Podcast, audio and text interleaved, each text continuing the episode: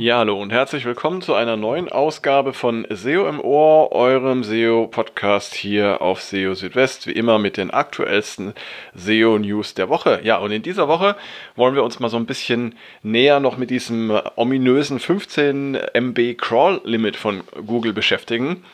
Ähm, dazu hat es ja in der letzten Zeit einige Fragen und Missverständnisse gegeben und Google hat jetzt da auch selbst ein bisschen gegengesteuert und die wichtigsten Fragen zu diesem Crawl-Limit aufgeräumt. Außerdem gibt es mal wieder Anzeichen für ein großes Google-Update. Und zwar dieses Mal seit dem 27. Juni. Dann auch sehr interessant, ähm, Google hat die Dokumentation zu den Crawling-Statistiken in der Google Search Konsole überarbeitet und da gab es oder gibt es einige interessante Erkenntnisse, die ja so bisher zumindest noch nicht allen klar gewesen sein dürften. Außerdem hat eine Studie gezeigt, dass etwa die Hälfte der Keywords, ähm, für die es Klicks gibt, in der Google Search Konsole nicht ausgewiesen werden. Und ähm, das Indexierungstool in der Google Search Konsole eignet sich nicht zum schnellen Inde Deindexieren von URLs oder Seiten. Das alles in dieser Ausgabe von SEO im Ohr. Schön, dass ihr dabei seid. Und gleich geht's los mit dem 15 MB Crawl Limit. Ähm, das ist ja etwas, ähm, das vor, glaube ein oder zwei Wochen äh, von Google in die Dokumentation aufgenommen worden ist. Also es gibt ein Crawl Limit von 15 MB für Webseiten und alles, was über diese 15 MB hinausgeht, das wird nicht gecrawlt und nicht indexiert. Also das zumindest mal so in einer nicht ganz korrekten und etwas unvollständigen Zusammenfassung. Und genau diese ja nicht ganz vollständigen Zusammenfassungen, die haben dazu geführt, dass es äh, einige Missverständnisse gab und auch viele Fragen rund um dieses Thema. Und äh, ja, um da so ein bisschen gegenzusteuern, hat jetzt der äh, Gary äh, Ilias von äh, Google in einem äh, Blogpost die wichtigsten Fragen rund um Googles Crawl Limit beantwortet und bemerkenswert ist dabei zunächst einmal, dass dieses Crawl Limit nicht neu ist, das gibt es schon seit mehreren Jahren und wurde jetzt lediglich der Dokumentation hinzugefügt, um die Fehlersuche auf Webseiten zu erleichtern. Ähm, und das Limit bezieht sich auch nur auf Inhalte, die der Googlebot bei seinem ersten Request ähm, abruft, nicht aber auf äh, die mit einer Seite verbundenen Ressourcen. Ja, und ähm, jetzt gehen wir mal die äh, wichtigsten Fragen und Antworten äh, in einem Schnelldurchlauf durch. Was konkret bedeutet eigentlich das 15 MB Limit für äh, Websites? Ähm, die Antwort ist sehr wahrscheinlich nichts, denn äh, es gibt im Internet nur sehr wenige Seiten, die größer sind als 15 MB. Ähm, wohlgemerkt, es bezieht sich nur auf das HTML der Seiten und ähm, ja, der Median, also der Mittelwert der HTML-Dateien, die es so gibt im Internet, ist etwa um das 500-fache kleiner und liegt bei etwa 30 Kilobyte. Sollte das HTML einer Seite tatsächlich größer als 15 MB sein, was wie gesagt sehr unwahrscheinlich ist, dann gibt es verschiedene Möglichkeiten. Man kann zum Beispiel Inline-Skripte oder auch Inline-CSS in externe Dateien auslagern.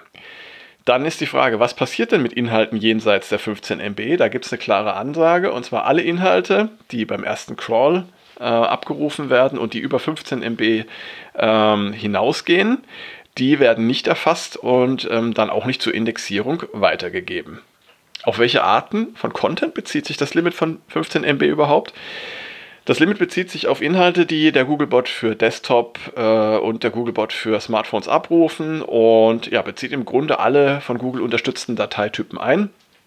Dazu gehören zum Beispiel PDF-Dateien, aber auch PostScript, HTML, Excel, Word, OpenOffice, Java, XML und einige weitere Dateitypen. Bedeutet das 15 MB-Limit, dass der Googlebot Bilder und Videos nicht sieht?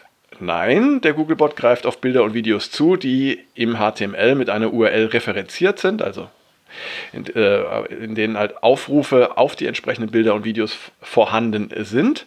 Ähm, und es handelt sich dabei eben um Folgeabrufe, die nicht von dem Limit betroffen sind. Dann tragen sogenannte Data URIs zur Größe von HTML-Dateien bei. Ja, die Verwendung von Data URIs trägt zur Dateigröße der HTML-Dateien bei, denn sie befinden sich ja innerhalb dieser Dateien. Also es sind praktisch Verweise auf Ressourcen innerhalb von HTML-Dateien, äh, diese Data URIs. Ja, und wie kann man die Größe einer Seite denn überhaupt prüfen? Dazu gibt es verschiedene Methoden. Ähm, am einfachsten ist es sicherlich die Verwendung eines Browsers. Ähm, da gibt es immer sogenannte Developer-Tools. So kann man zum Beispiel in den Chrome Developer Tools in das Network Tab wechseln und dann die betreffende Seite neu laden.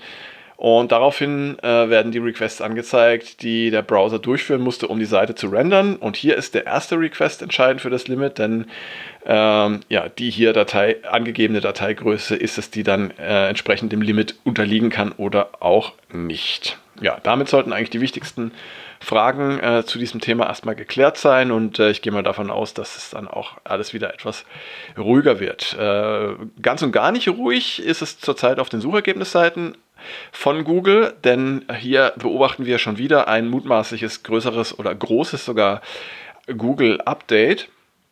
Ähm, das letzte Mal war das ja so ähm, rund um den 20. Juni der Fall gewesen und ja, jetzt seit dem 27. Juni hat die Dynamik auf den Suchergebnisseiten nochmal deutlich zugenommen. Das sieht man an den Charts verschiedener Tools, wie zum Beispiel Cognitive SEO oder SEMrush Sensor. Ähm, bei Rank Ranger, das ist auch so ein Tool zum ähm, Überprüfen der Dynamik auf den Suchergebnisseiten, da sieht es sogar so aus, als handelt es sich um ein einziges fortdauerndes Update, was ja so um den 20.06. hin äh, begonnen hat und was eben äh, fast eine Woche oder über eine Woche sogar angedauert hat. Ja, und ähm, man kann es auch schön beobachten. Also ich persönlich habe auch einige äh, Seiten oder Websites, die ich äh, im Monitoring habe. Da gab es teilweise echt heftige Ausschläge. Und ähm, das ist äh, natürlich schon äh, sehr spannend äh, zu gucken, wohin da die Reise geht. Und äh, ich bin ja auch nicht der Einzige. Ich habe mal wieder geschaut im Webmaster World Forum, da gibt es auch einige interessante Beiträge wieder, in denen über Veränderungen des Suchetraffics ähm, die Rede ist seit dem 27. Juni.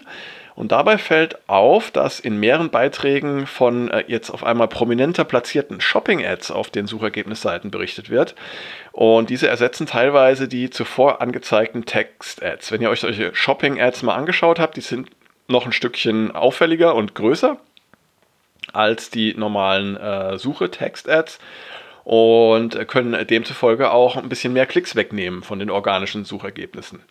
Was auch beobachtet wurde, ist, dass mehr kommerzielle Seiten in den äh, Top 10 der organischen Suchergebnisse zu finden sein sollen. Ja, und äh, es sind verschiedene Länder anscheinend auch betroffen. Also es gibt da Meldungen über Australien, Großbritannien, Deutschland und einige mehr. Von Google gibt es äh, wie eigentlich fast immer nichts äh, zu hören von einem mutmaßlichen Update. Also was genau hinter diesen Veränderungen steckt, kann nur vermutet werden. Äh, möglich ist tatsächlich, dass es sich um eine teilweise Korrektur noch des Google Core Updates vom Mai handelt. Es ist aber auch möglich, dass Google Änderungen beim Ausspielen von Anzeigen vornimmt, die sich eben auf die organischen Suchergebnisse auswirken. Dann äh, auch noch eine spannende Meldung aus dieser Woche und zwar ändert Google oder hat Google die Dokumentation äh, der Crawling-Statistiken in der Google Search Console geendet und ähm, in dem Zusammenhang eben auch ein paar interessante Infos geliefert zum Thema Crawling und Robots.txt. Ähm, es ist nämlich jetzt noch besser ersichtlich, wie Google im Falle einer nicht erreichbaren Robots.txt reagiert und welche Konsequenzen sich daraus für das Crawlen ergeben. Ähm, und es gibt auch einige wichtige Änderungen, was die Reaktion des Google Bots äh, betrifft. Ähm, so ist es zum Beispiel so, wenn Google eine erfolgreiche Antwort ähm, auf den Abruf der Robots.txt erhalten hat, die aktueller als 24 Stunden ist, dann verwendet Google diese Version der Robots.txt zum Crawlen. Ähm, da wurde der Zeitraum von 24 Stunden ergänzt in der Dokumentation. Außerdem wurde ein Hinweis, dass auch ein 404 beim Abruf der Robots.txt als erfolgreicher Abruf gilt. Ähm, das wird dann so behandelt, als gäbe es keine Robots.txt und damit kann Google jede URL der Website crawlen.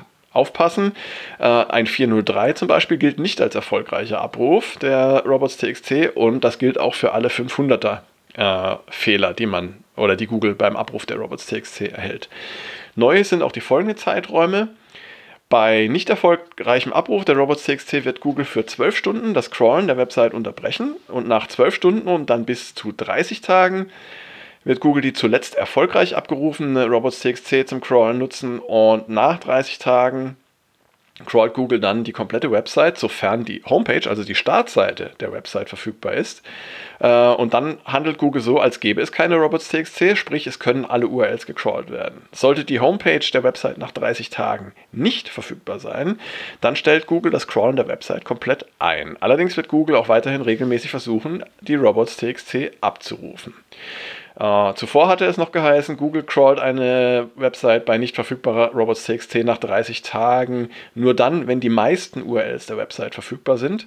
Ähm, und dabei würde dann oder sollte dann die letzte ab, äh, erfolgreich abgerufene Robots.txt verwendet werden. Ja, also sehr interessant und ähm, das heißt, äh, darauf achten, nach Möglichkeit, also wenn ihr eine Robots.txt anbieten wollt, dann ähm, sollte da auch ein entsprechender Status dann kommen beim Abruf. Und ähm, wenn ihr keine Robots.txt anbieten wollt, was auch völlig okay ist ähm, von, in, entsprechenden Fällen, dann ist eben auch ein 404 beim Abruf der Robots.txt völlig in Ordnung. Da bin ich noch auf eine Studie gestoßen, ähm, die ich euch auch nicht vorenthalten möchte. Und zwar die Studie ist von Ahrefs. Das Tool kennen vielleicht einige von euch. Ähm, damit kann man zum Beispiel Backlink-Monitoring machen. Und äh, die haben sich mal so ein bisschen mit dem Leistungsbericht der Google Search Konsole befasst und äh, mit den dort enthaltenen Angaben zu Impressionen und Klicks, die äh, Websites aus der organischen Suche erhalten. Und ähm, da kam eben raus, dass die Google Search Konsole bei weitem nicht alle Daten zu Keywords liefert. Ähm, und zwar, dass fast die Hälfte der in der Google Search, ausge Search Konsole ausgewiesenen Klicks ähm, versteckten Keywords zugeordnet sind, also Keywords, die nicht in dem Bericht erscheinen. Das betrifft jedoch nicht alle Websites gleichermaßen. Es wurden ja, äh, mehr als 146.000 Websites untersucht und da gab es eine sehr große Bandbreite. Bei manchen Websites fehlten mehr als 90 Prozent der Daten und bei anderen nur etwas mehr als 2%. Ähm, und äh, wenn man sich die ähm, absolute Anzahl der Websites anschaut, nach äh, Klick Zahlen oder beziehungsweise nach fehlenden Klickdaten, dann findet man das größte Cluster im oberen Bereich und zwar Websites, bei denen 95 bis 100 Prozent der Daten fehlen, machen da tatsächlich in der Studie den größten Anteil aus. Ähm, um diesen Anteil oder den Anteil fehlender Daten zu äh, ermitteln, haben die Autoren der Studie ähm, die Google Search Console API äh, verwendet. Sie liefert die kompletten äh, Klickdaten, äh, die in der Google Search Console verfügbar sind, denn ähm, wenn man äh, die Benutzeroberfläche der Google Search Konsole äh, verwendet, dann lassen sich nur die jeweils 1000 ersten Zeilen exportieren. Ja, und ähm, diese Google Search Console API haben sie dann mit dem Google Data Studio verknüpft und dann haben sie die ausgewiesenen Summenwerte für die Klicks aller Keywords mit der Summe der Einzelwerte für die ausgewiesenen Keywords verglichen. Das heißt, sie haben also geschaut, die Keywords, äh, die genannt wurden und die Anzahl der Klicks, die wurden aufsummiert und dann die Gesamtsumme der Klicks verglichen und da zeigten sich die entsprechenden Lücken. Das heißt, es gab äh, Klicks für Keywords, die nicht im Bericht enthalten waren. Ähm, Google selbst hat dazu mal eingeräumt, dass in den Daten der Google Search Konsole nicht alle Keywords enthalten sind. Ähm, sensible Keywords sowie Keywords mit einem sehr geringen Suchvolumen werden da zum Beispiel nicht angezeigt. Ähm, allerdings ist kaum anzunehmen, dass solche Keywords mehr als 90% der Klicks einer Website ausmachen, ähm, wie es dann bei manchen Websites der Studie der Fall hätte sein müssen. Und ähm, hier scheint es wohl eher so ein Ressourcen äh, Problem zu geben bei Google, dass sie eben nicht in der Lage sind, ähm, alle Keyword-Daten anzuzeigen. Auf jeden Fall sehr spannend und äh, das heißt für euch, wenn ihr den Bericht oder die Keywords und äh, die Klicks äh, in der Google Search Console euch anschaut, dann äh, denkt immer dran, dass diese Keywords nicht vollständig sein müssen. Ja, und zum Schluss noch ein kleiner Hinweis und zwar das Tool zur Indexierungsanfrage äh, in der Google Search Konsole ist nicht dazu gedacht, äh, Seiten schneller aus dem Index zu entfernen. Ähm, ja, der beste und der empfohlene Weg, um eine Seite aus dem Google Index zu entfernen, ist das Setzen von No-Index auf der Seite. Ähm, und Google wird dann die Seite nach dem nächsten Crawlen irgendwann aus dem Index nehmen. Aber was kann man unternehmen, wenn es besonders schnell gehen soll? Bietet sich dann nicht das Tool zum Einreichen von URLs zur Indexierung in der Google Search Konsole an? Immerhin kann man Google dann damit darum bitten, die betreffende Seite möglichst bald erneut zu crawlen. Aber laut John Müller ist die Kombination dieses Indexierungstools mit NoIndex nicht sinnvoll.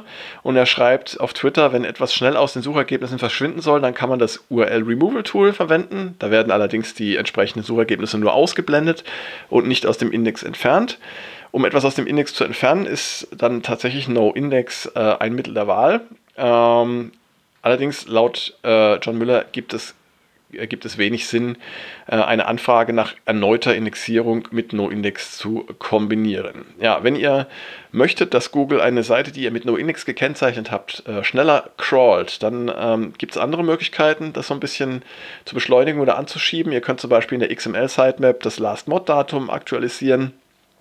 Oder ihr könnt auch einen prominenten internen Link auf die betreffende Seite setzen, zum Beispiel von der Startseite aus und dann äh, darauf hoffen, dass Google dann die Seite schneller erneut crawlt. Ja, und damit sind wir auch schon wieder am Ende dieser Ausgabe von SEO im Ohr. Ich freue mich wie immer, dass ihr dabei gewesen seid und ähm, auch äh, wie immer an dieser Stelle der Hinweis, wenn ihr Fragen und Themenwünsche habt, Kritik äußern wollt, was auch immer, dann meldet euch gerne bei mir an, äh, schreibt eine Mail an info.seo-südwest.de oder kontaktiert mich über die verschiedenen sozialen Medien, wo ihr mich finden könnt. Welche das sind, findet ihr auch auf der Website von SEO Südwest. Und ähm, ja, nächste Woche gibt es dann natürlich eine neue Ausgabe von SEO im Ohr. Ich freue mich, wenn ihr dann auch wieder dabei seid. Und äh, in der Zwischenzeit halte ich euch auch auf dem Laufenden mit täglich den aktuellsten SEO-News auf SEO Südwest. Bis dahin erstmal eine gute Zeit für euch. Macht's gut. Ciao, ciao, euer Christian. Christian.